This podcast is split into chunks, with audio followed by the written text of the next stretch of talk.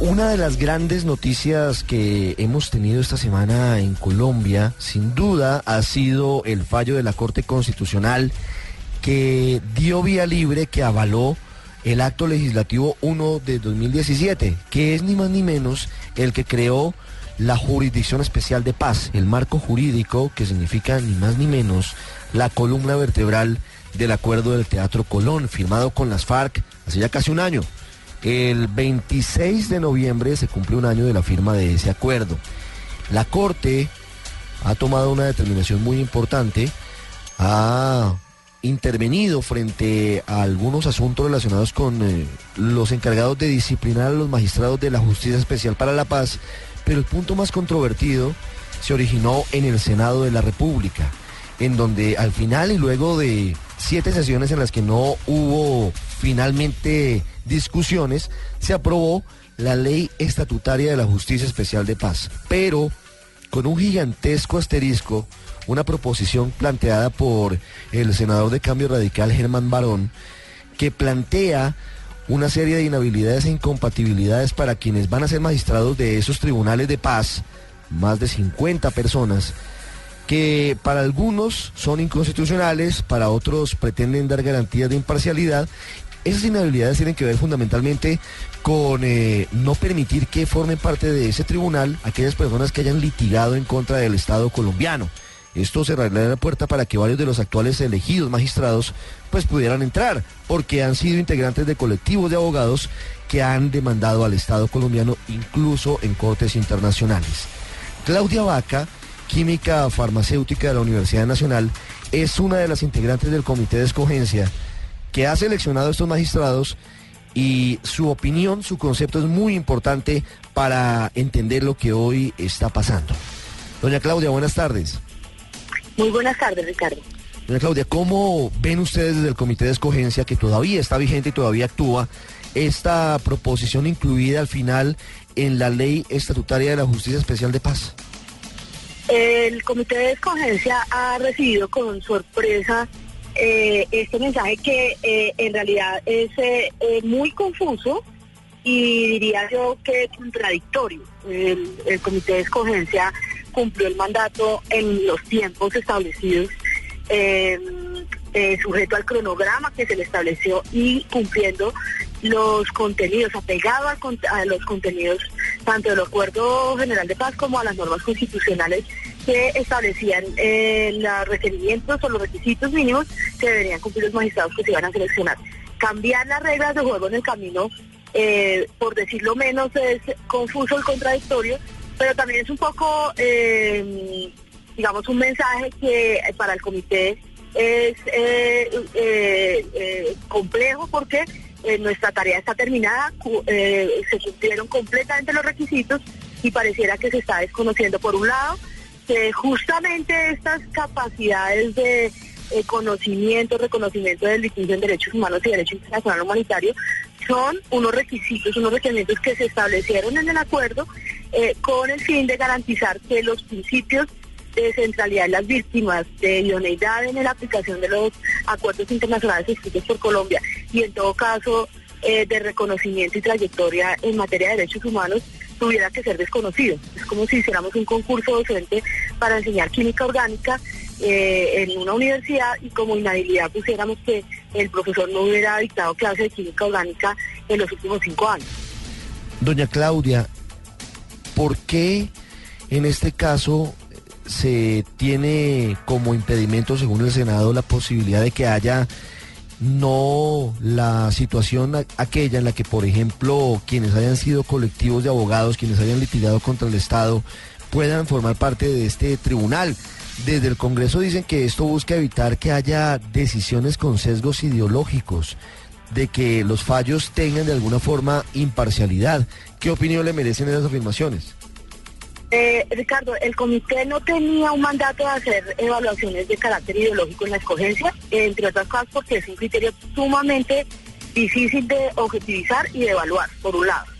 Por el otro, eh, también es claro que lo, eh, los regímenes de inhabilidades son unos regímenes que se tienen que aplicar caso a caso, que hacen parte de los procedimientos internos de la operación y el funcionamiento de un tribunal cualquiera que sea, y en especial este que se trata de un tribunal especial transitorio, eh, y que eh, perfectamente se pueden establecer para evitar eh, cualquier suspicacia y para garantizar que en el caso de que haya recusaciones se tengan que dar.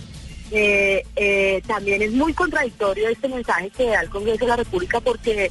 al final eh, la Corte Constitucional en el reciente comunicado que estableció y donde estableció que era constitucional el acto legislativo número uno, justamente estableció que el régimen de inhabilidades que se aplicaba era exactamente el mismo que para jueces y magistrados de la justicia ordinaria. Entonces es, un mensaje confuso, contradictorio. El comité considera que el, que el debate en el Congreso de la República hace parte de la construcción de legitimidad del acuerdo y de los desarrollos del acuerdo, eh, pero también es cierto que esos, desarrollos tienen, que ser en, la medida de lo posible diáfanos eh, y que garanticen la coherencia y la consistencia del Congreso de la República con el acuerdo de paz y con el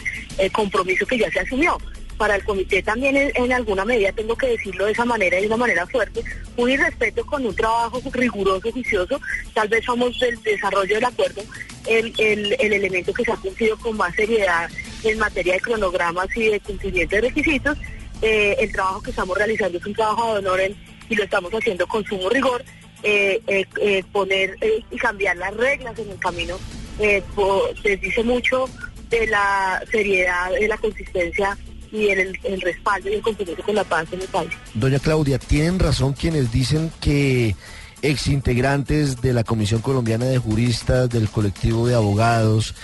que han eh, litigado en tribunales internacionales la mayoría de veces contra el Estado colombiano no son garantía de una justicia imparcial, en este caso en la Justicia Especial de Paz. Para no poner nombres, se lo doy un poco global con esas características.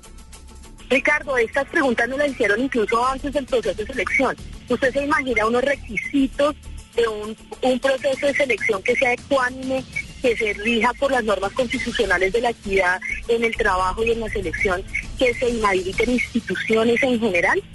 es eh, un asunto que se sale de proporciones y, por ejemplo, en términos específicos, eh, impediría que eh, una serie de personas que han trabajado en estos asuntos pudieran presentarse a ser seleccionados independientemente de su idoneidad, trayectoria y compromiso con el proceso. Yo insisto, el, el acuerdo de paz explícitamente establecía que las personas seleccionadas deberían acreditar trabajo en derechos humanos, trabajo en derecho internacional humanitario y centralidad en las víctimas. Si eso es así,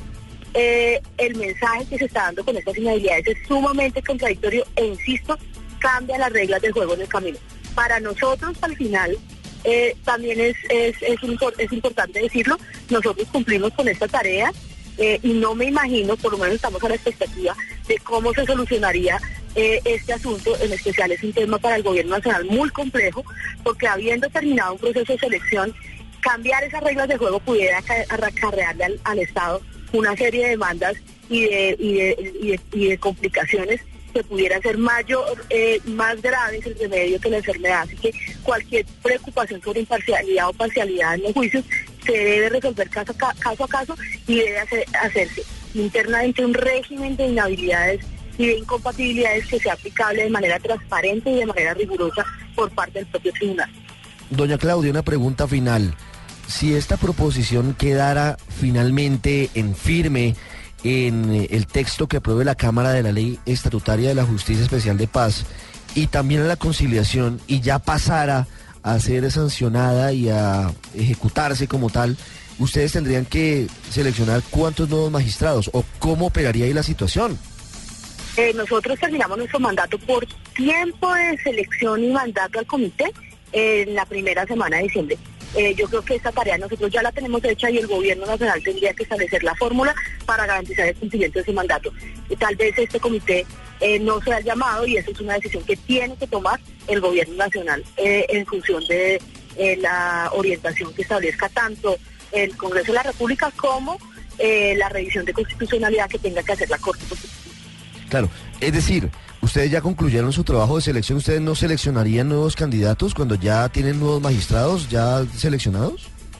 El tiempo eh, de nuestra de nuestro funcionamiento se vence el 15 de diciembre. Vamos a hacer una selección de los jueces extranjeros que van a actuar como amicus en la primera semana de diciembre. Eh, y pienso que si se si pasa esta proposición en el marco integral de la ley, eh, después de la, de la conciliación de los proyectos y de los textos, eh, la revisión de constitucionalidad tardaría mucho más Sí. que el tiempo de vigencia del propio comité. Así es. Es decir, que quedaría en manos del gobierno nacional. Doña Claudia Vaca, gracias por estos minutos para el radar en Blue Radio. Muchas gracias, Ricardo. Muchas gracias, Ricardo.